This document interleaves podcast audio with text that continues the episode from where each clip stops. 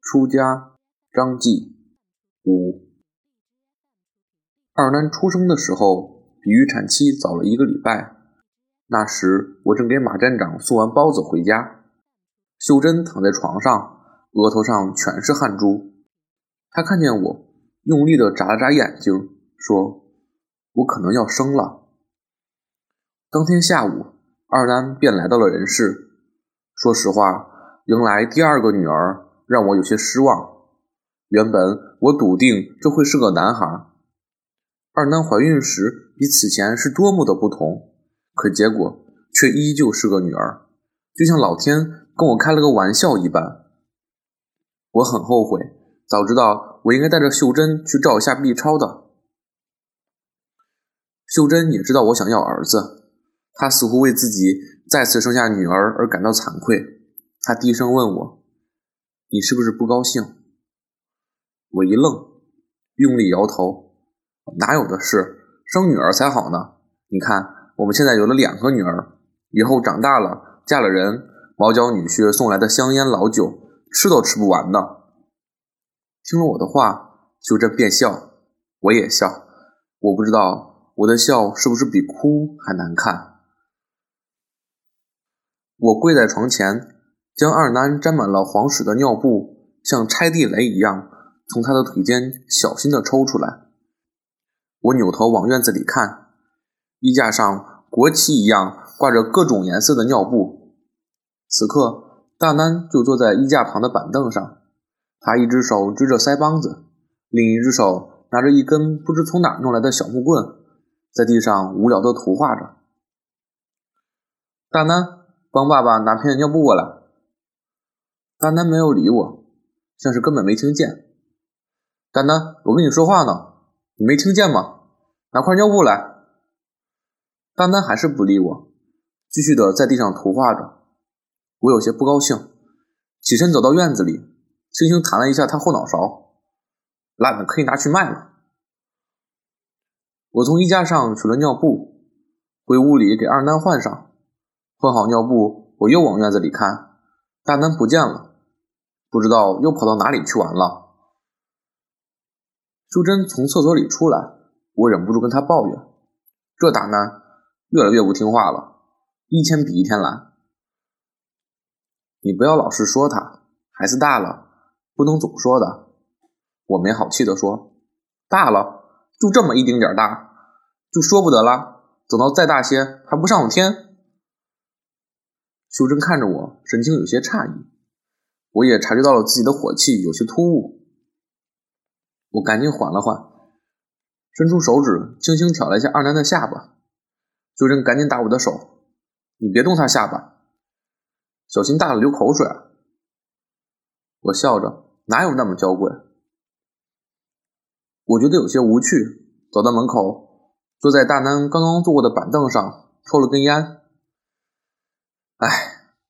这日子什么时候才能到头啊？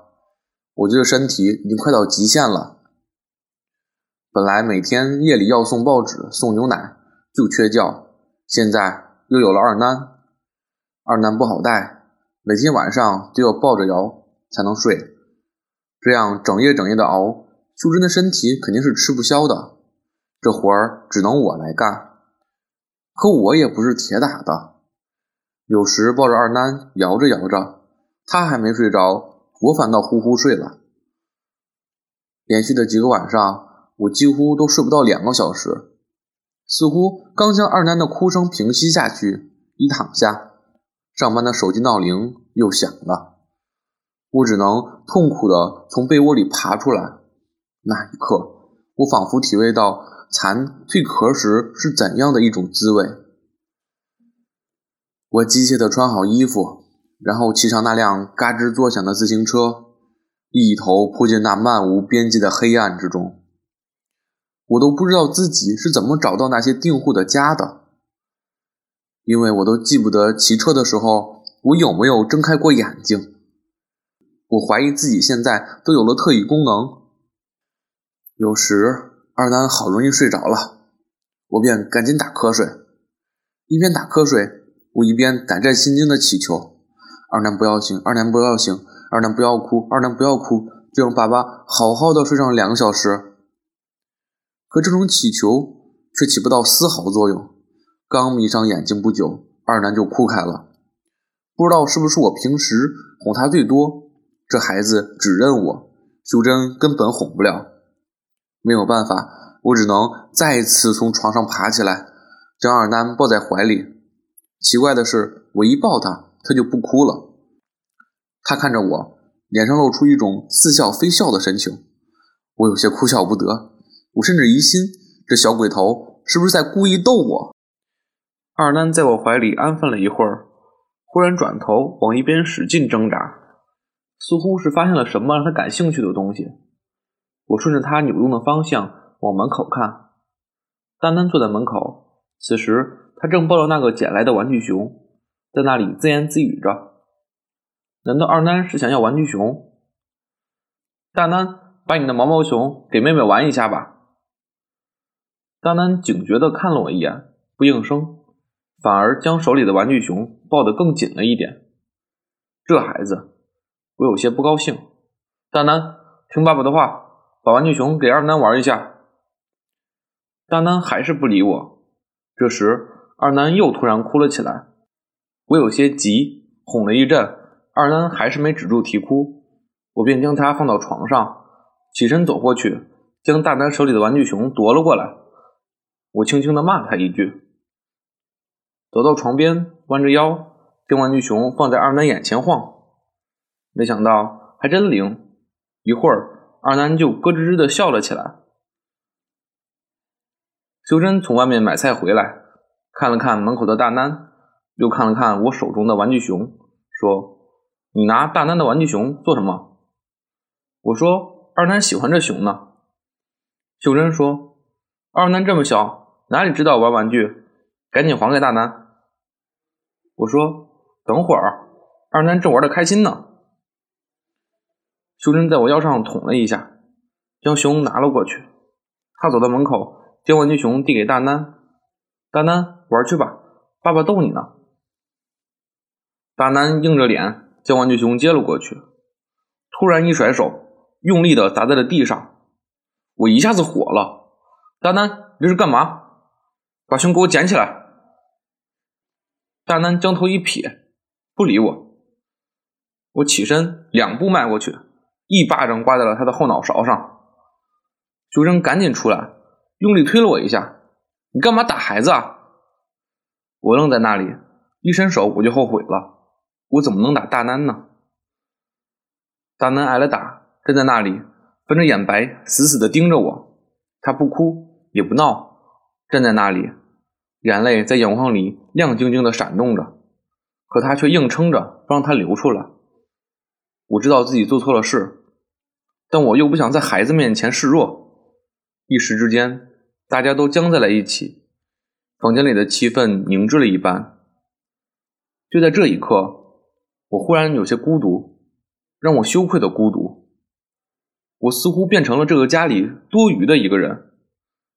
我转身出了门，我站在大门口，点了根烟，用力吸了几口，情绪才稍微缓和了一些。但我不能回去，现在回去，我都不知道该用什么表情面对他们。我只能继续朝外面走。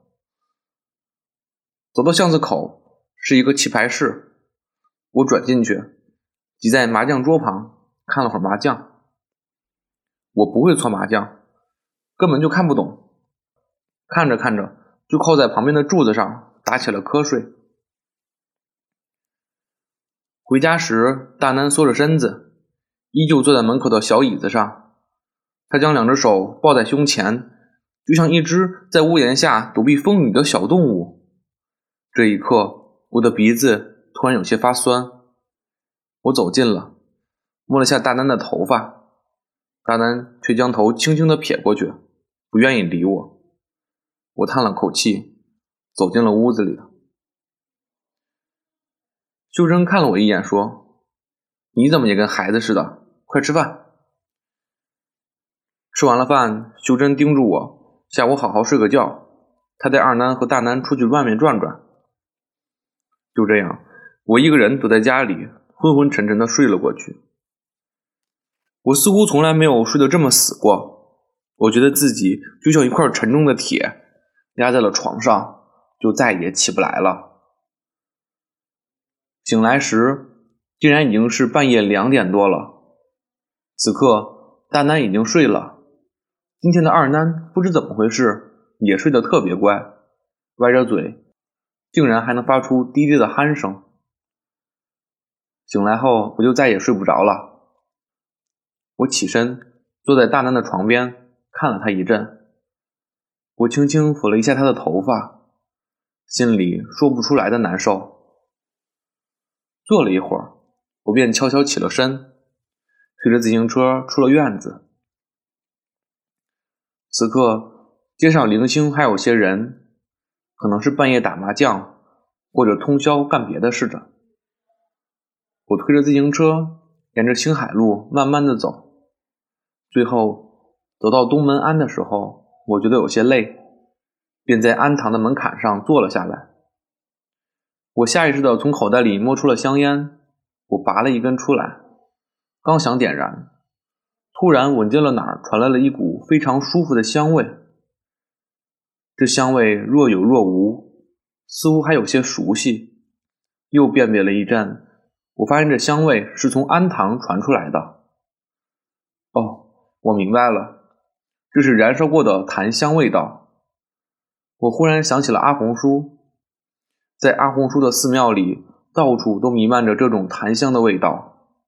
我贪婪地呼吸着这香味，觉得浑身舒坦，就像有一只手伸进了我的身体里，温和有力的抚摸着。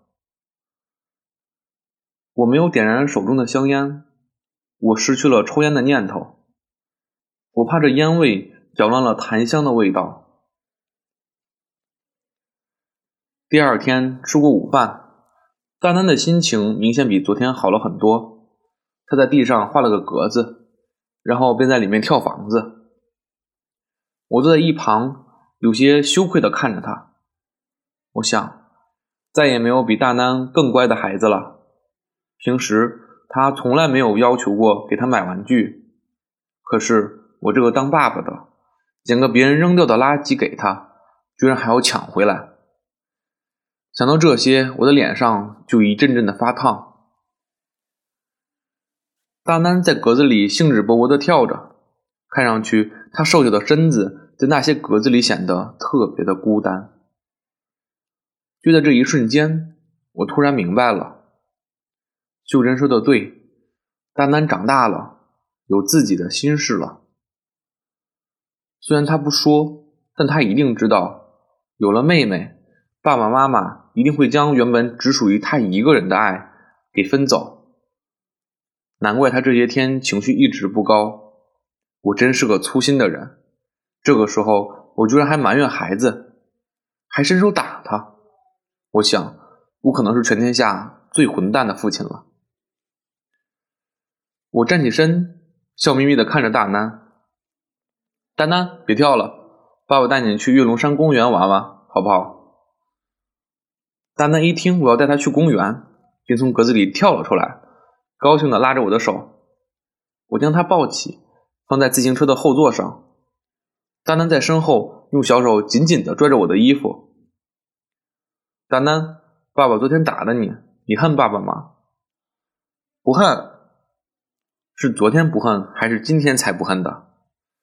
嗯，都不恨。为什么呢？没为什么，就是不恨爸爸。哎，多乖的孩子呀！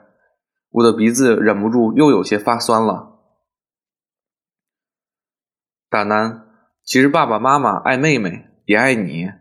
你看，你妹妹现在那么小，就像个小萝卜头。爸爸自然要多对她好一些，你明白吗？爸爸，我知道的。